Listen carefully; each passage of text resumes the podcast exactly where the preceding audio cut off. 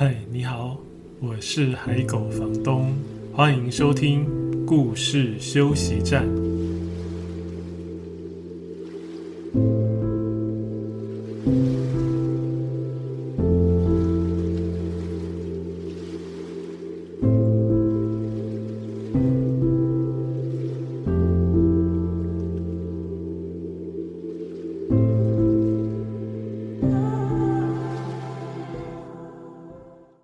现在收听的是故事休息站 Podcast 节目的第三十一集。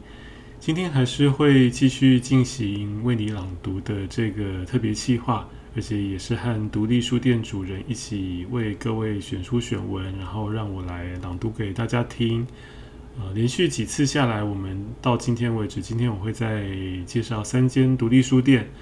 加起来总共已经有十五间独立书店了，而且这些独立书店遍布台湾各个地方，北中南东部都有。不知道未来有没有机会跟离岛的独立书店的主人合作呢？希望可以有。第三季到目前为止，几乎都是以为你朗读这样的形式跟大家分享。那我知道收听这个节目的听众一直以来其实也有小朋友诶。嗯，我也很好奇，不知道小朋友觉得好听吗？因为这些书可能对小朋友来讲是相对比较陌生的吧，不一定都是故事形式的，对不对？但是就算是小说或是散文，它其实常常也是跟故事有关的哦，只是我们朗读的比较是片段，所以跟各位小朋友收听的习惯可能不太一样。但是下一次我们会。呃，回来一下，就是跟以前比较类似的那样的方式，多说一点绘本故事，那就敬请期待喽。今天的第一间独立书店是位在台东的晃晃二手书店，虽然它名字有二手书店，可是晃晃也有新书哦。晃晃这两个字，大家知道是哪两个字吗？就是晃来晃去的晃晃，很可爱吧？那我印象中，晃晃会取这个名字，好像是跟“晃”这个字有关系。晃上面是像日照的日嘛，对不对？下面是光，日光。台东日光很明亮明媚，是这样吗？我印象中好像是这样。晃晃二手书店，呃，我知道它已经好多年了，但是我有好几年到东部自己去走一走的时候。常常直到花莲就停下来了，就很少跨过台东。呃，我在花莲那几年很真的很常去，但是不知道为什么到花莲就不太想再继续旅行了，就想要在那边休息一下。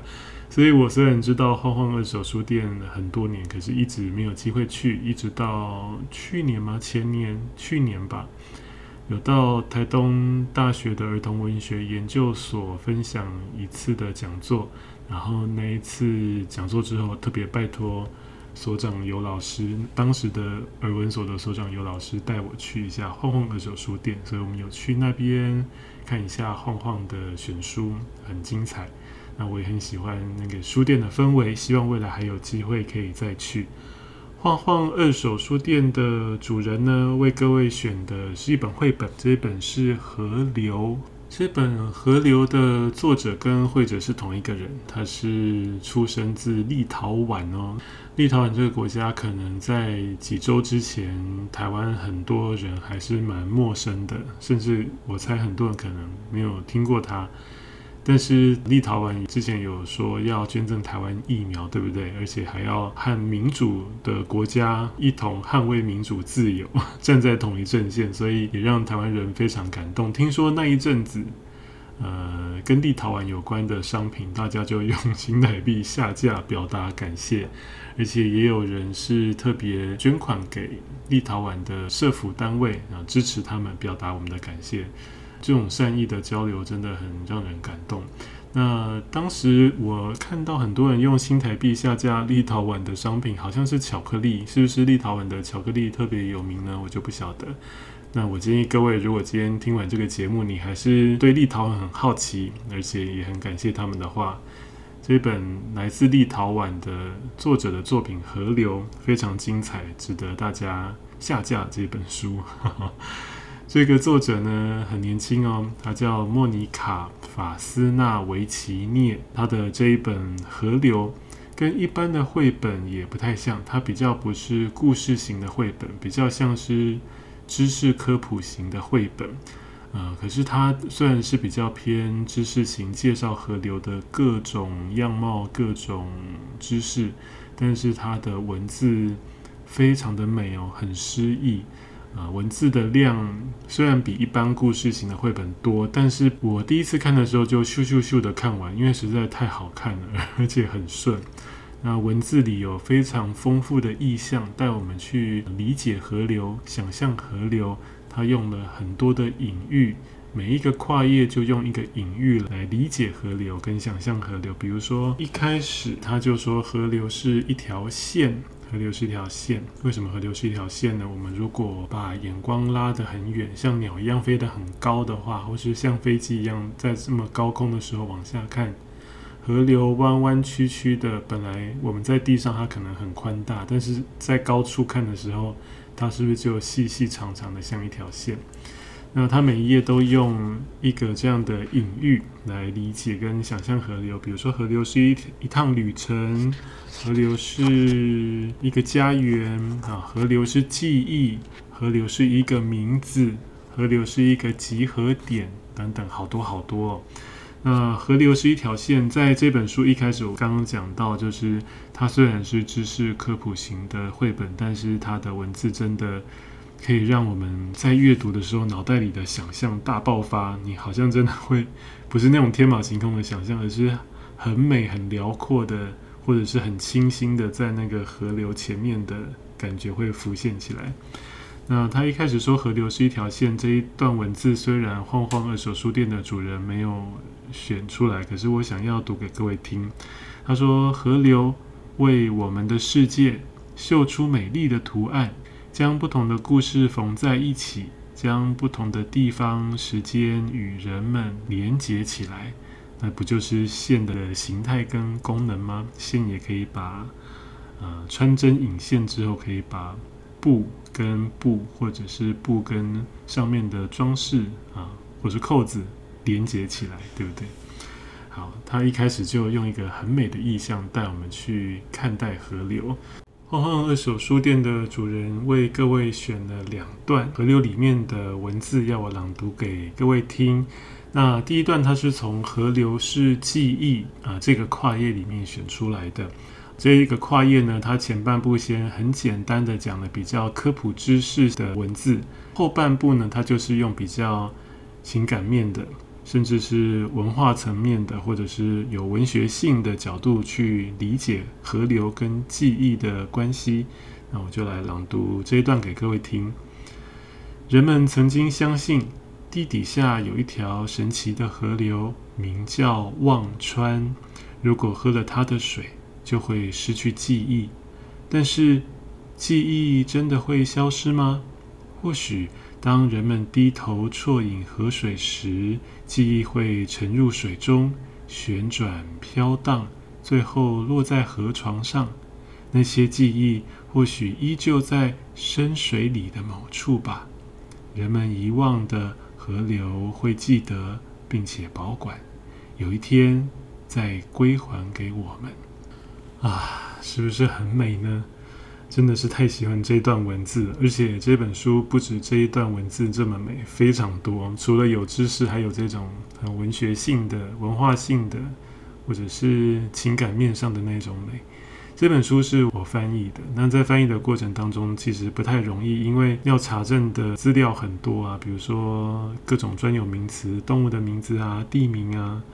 翻译的过程除了辛苦，还是蛮快乐的，因为它的文字太优美了。然后出版社也愿意让我把它翻的不要啊顾虑，说这一定是给孩子看的。所以这其实是一本也很适合大人看的书，你可以把它当成一本很美的作品珍藏起来。那文字又很耐读。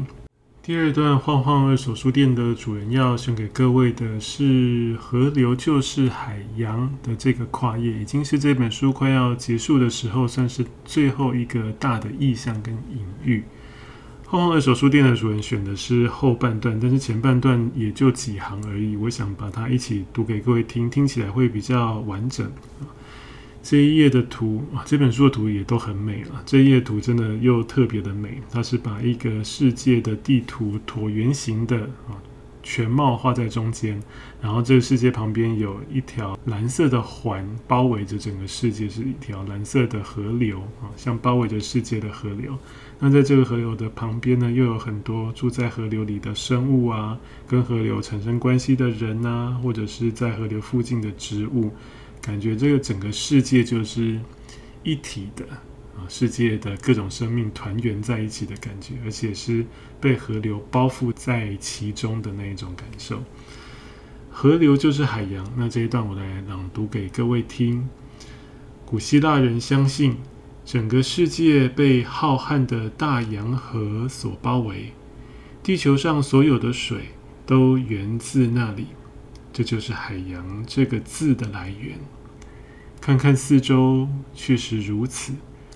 世界上所有的水都是这条循环长河的一部分。在这个循环中，水在大海、湖泊、地下水、云朵与生物之间不断流动。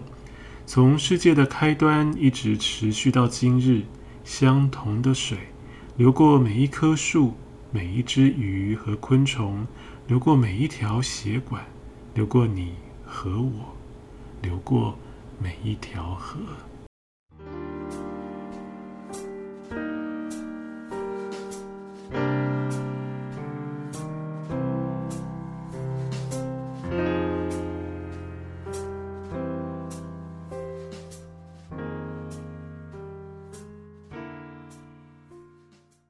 就是来自立陶宛的创作者的作品《河流》，是不是很美呢？光听这样一小段，而且各位都还没有看到图哦。你如果看到图，就会知道这本书 真的是可以用惊为天人来说，但是也没有那么轰动的感觉啊。它是一本很优美，让人感觉平静，但是有很多丰富意象的一本书。晃晃二手书店的主人为什么会想要推荐这本书呢？他有提到说，因为他们三四月的时候才举办了太平溪的走读活动，这条溪跟台东市区的民众生活息息相关，而且就是很靠近的一条溪流。那另外，书店的主人也想要推荐一本延伸的书，让各位可以阅读。他们也有。呃，推荐给当时参加活动的人。这本书是台湾的创作者庄永婷的作品，叫《野溪怎么了？野溪怎么了？》在这本书里面也提到，生命不但存在于水中，也在河床下、河岸边，还有在洪泛的平原上。所以河川承载着这么多的生命，可是，在很多人的眼里，它却只是水流，甚至有人觉得它可能常常造成灾害。所以书店的主人也希望可以介绍这本《野溪怎么了》啊，因为它刚好可以跟河流里面很多的概念跟篇章可以相呼应。晃晃二手书店他们是这样介绍自己的：他们是人、猫和书相遇的平台，希望可以让书店不只是一间书店，而且生根陪伴在地，也是一个微型的译文聚落。在台湾的后山的一隅可以微微发光。另外，晃晃二手书店也有民宿哦，所以欢迎旅人在疫情过后可以到台东晃晃啊，感受太平洋的风和都兰山的蓝调。哇，这段介绍怎么这么美？在店里面最近也有一些线上活动啊，因为原本的实际走读活动取消了。会改为拍摄的形式啊，用拍摄的来做线上走读影像中，目前正在筹备，那也在筹备线上的说书活动，预计七月会开始，那就就是现在了。所以各位如果有兴趣的话，可以到荒荒二手书店的脸书关注他们的动态。那另外，疫情期间当然也持续，他们有在卖书，所以各位如果喜欢书，也对这间书店好奇的话，也可以去看看他们的选书哦。晃晃二手书店的虾皮卖场就是晃晃书店，啊，相关的连接我会在脸书社团的发文的时候附上。那各位也可以加入他们的 LINE ID，可以一对一的为您提供选书服务。ID 是 S U S U G U E S T H O U S E，就是 Susu Guest House 啊，有一对一的选书服务哦，欢迎大家多利用。那第二间今天要跟各位分享选书选文的书店是在基隆的建书店，见是见面的见，看见的见，见书店我也去过啊。对了，而且好巧啊，我去建书店的那一次就是去分享刚才的河流的这本书，哇，太巧了，刚好这两间店前后分享的书排在一起。呃，因为刚才说那本立陶宛的绘本《河流》是我亲手翻译的嘛，所以那时候出版社觉得这本书的东西太丰富了，所以很想跟读者说得更深入一些。那那时候就选了建书店，太巧了。好，见书店是在基隆，那他们是这样自我介绍的，他们说他们是一间海边的独立书店，嗯，真的哦，离基隆港非常近。他们觉得开书店是一场持续抗争的社会运动。有足够的信念想撑下去，就一定撑得下去。嗯，非常有气魄。这间书店也很有特色，他们的选书我去看过嘛，很多都跟海洋有关，但有很多文学的书，也有绘本，啊、也有社会议题有关的书，或是好哲学的也不少吧。啊，有兴趣的朋友可以去，如果你就住在北部的话，就算不是在基隆市。因为他们离基隆车站、基隆港很近嘛，所以到建书店是非常方便的。建书店的主人为各位选的书是《正常人》啊，《正常人》是时报出版的作品。这本书是今年诶还是去年就开始就很很热门的一本书嘛，但是我没看过。有些书不知道为什么，就是如果特别特别热门，我反而没有那么想看。可是看完他的这一段，我又很好奇，书店主人们都太厉害了，选书选文都能够勾起大家的好奇心。那我来读这段正常人给各位听听看。呃，在这段里面有提到一个城市是都柏林，都柏林是在爱尔兰嘛，对不对？所以这本书是爱尔兰的作者的作品。那就由我来为建书店的主人朗读这一段给各位听哦。正常人。这就是都柏林的生活。康诺的每一个同学都有一模一样的口音，每个人腋下都夹着一部苹果笔电。在课堂上，他们热烈发表意见，即兴辩论。康诺无法这么直截了当地表达想法，也无法陈述得这么强而有力，所以总是有一种低人一等的感觉。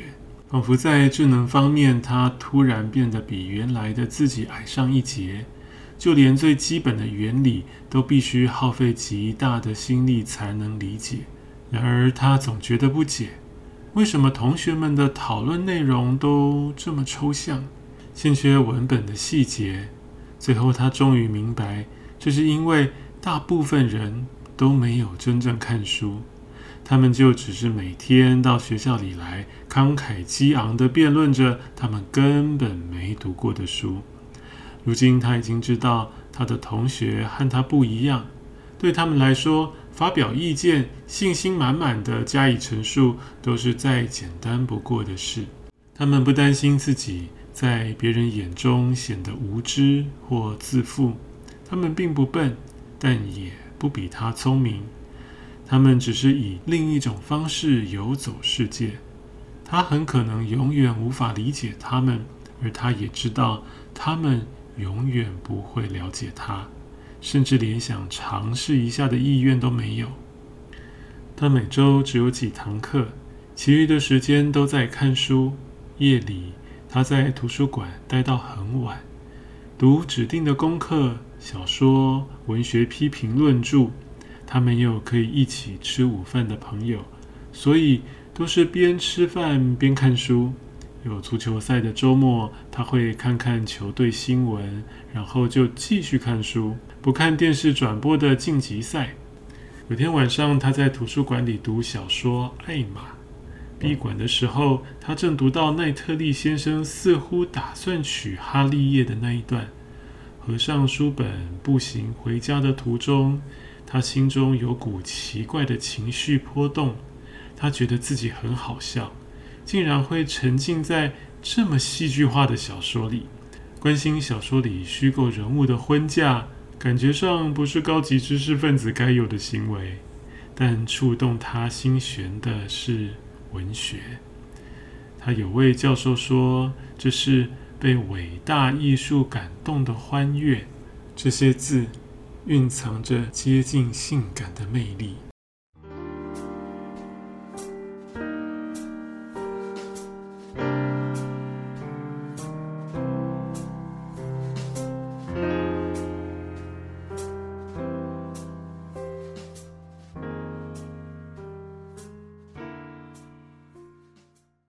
才是基隆的建书房的主人选的《正常人》里面的一段。如果各位有机会到基隆去玩的话，一定要去建书店看看哦。那如果你是基隆在地人的话，那更应该去看一看。选书有特色的书店，然后又有气魄的书店，对不对？像他们的自我介绍里面说。呃，开书店就是一场长期持续的社会抗争运动。抗争什么？抗争一个呃，也许渐渐不读书、少思考的社会吧。希望社会更好，往那个方向去。所以可以多多支持这样的书店哦。建书店空间很挑高，所以你走进去，虽然店面不大，但是视觉上是很舒服的，很放松的。那在夹层第二层上面有座位空间，所以你如果买书啊，也可以上去坐着点杯饮料，好好的看书，然后看到外面的街景，也非常的舒服。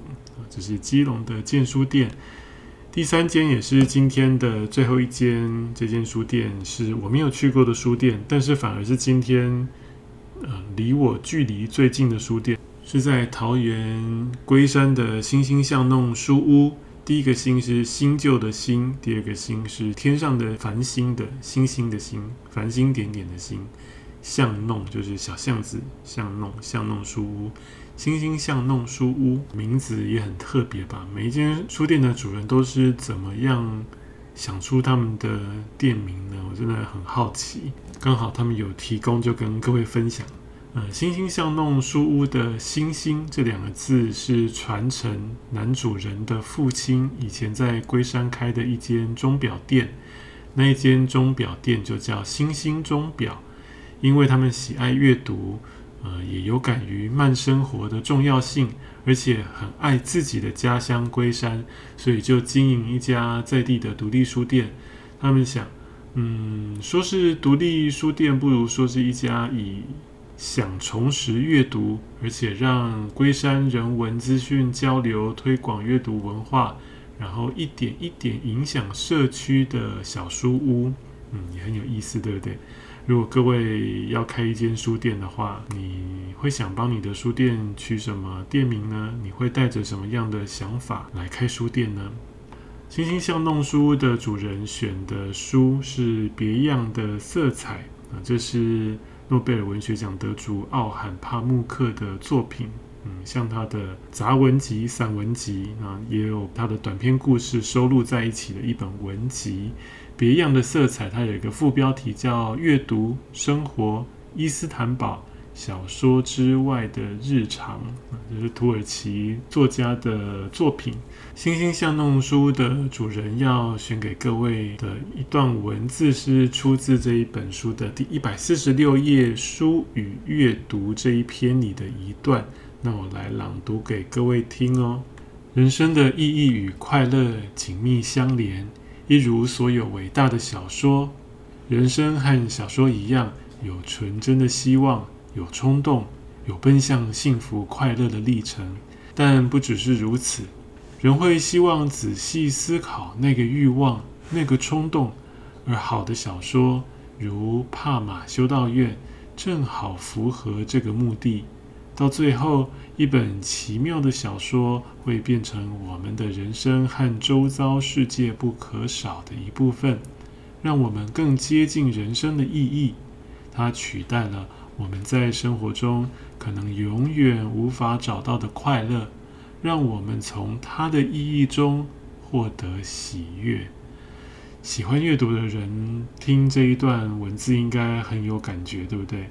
有一些东西在现实人生当中，你不见得能够接触得到、碰触得到，或是想得到啊。但是透过那些故事里，你可能会打开一个新的世界，可能会接近一些。你以前很难接近的人生的意义啊。你可能在阅读那个故事，跟着主角一起思考的时候，就靠近了那一个意义一点点。啊，这个快乐是很难以取代的。在奥罕帕慕克的这本，因为我有这本书啊，我也稍微翻一下，我也想要选一段来读给各位听。刚才书店主人选的这段是关于阅读啊，那我想要选的这段是关于写作。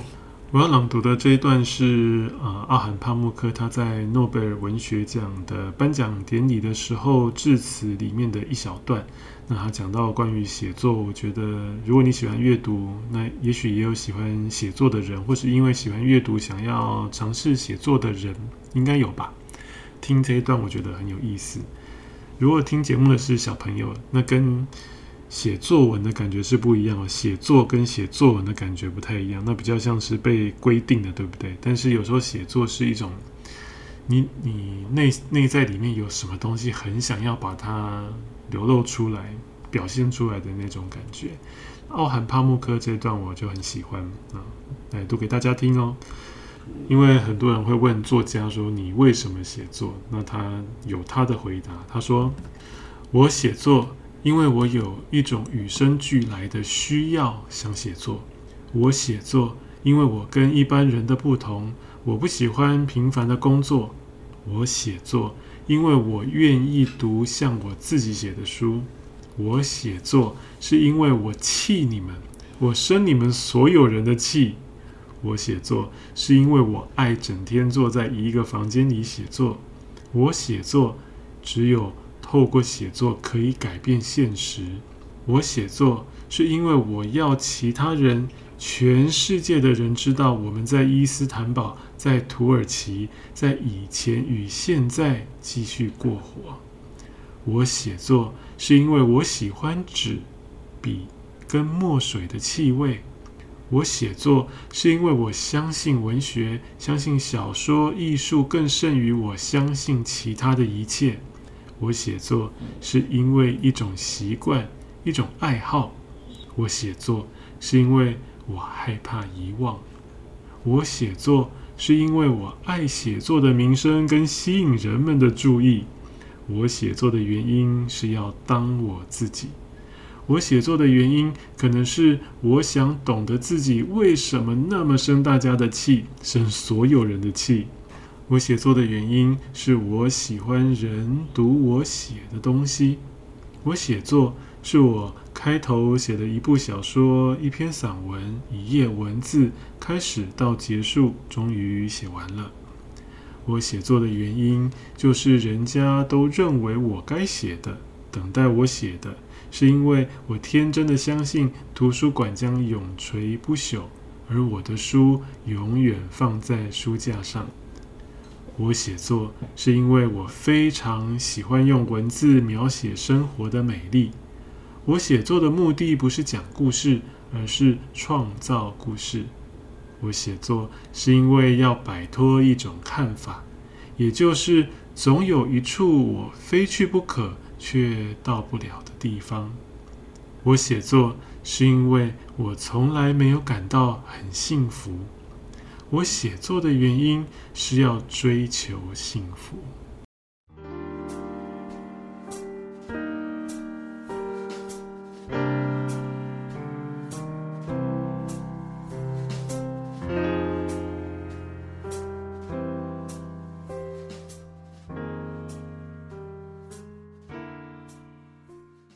喜欢写作的听众有吗？如果有的话，刚才那一段朗读听完不过瘾的话，去找这本书来看吧，好好看一看他为什么喜欢写作。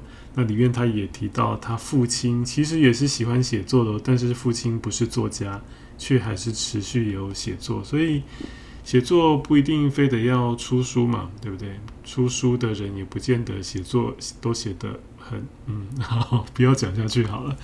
嗯，各位自己想咯。所以写作也可以是，不见得是非得要带有什么样特定目的的嘛。尤其是出版这个目的，写作也是一种可以让自己很很丰盛，然后丰盛的东西记录下来，呃，变得更踏实的那种感觉，也许吧，我我也不确定。各位可以自己去想想喽。如果你是喜欢写作的人，那在疫情期间呢，星星巷弄书屋他们也可以用预约的方式来开放，每天也会短短营业几个小时。在这几个小时里面呢，他们也会到书店工作，然后一边顾店。所以，如果在疫情期间你真的很想要到一个地方静一静，如果你是都跟家人住在一起，嗯，都关在家里这么久，也许你想要稍微透透气，也可以跟他们预约哦，到那边静一静，翻翻书，看看好书，逛逛书店，然后在那边静心阅读。那目前疫情好像暂时舒缓了，但是。嗯，也许疫情会一波又一波，不确定。因为看到大家现在都很松懈的，对不对？开始往外跑，路上人变多了，松懈的人变多了，所以大家也要多注意。如果疫情又比较紧张的时候，也不要忘记在各位的家附近可能都有很好的独立书店哦，他们可能会是你在紧张的期间可以稍微放松，找到出口。发现好书，透过好书看到更广大的世界，是这样神奇的地方。在接连这几集介绍的独立书店已经有十五家了嘛？啊，各位有兴趣的话，如果你还没有听过，可以回头去听。那如果你有也想推荐我认识的独立书店，也欢迎到脸书社团去留言给我哦。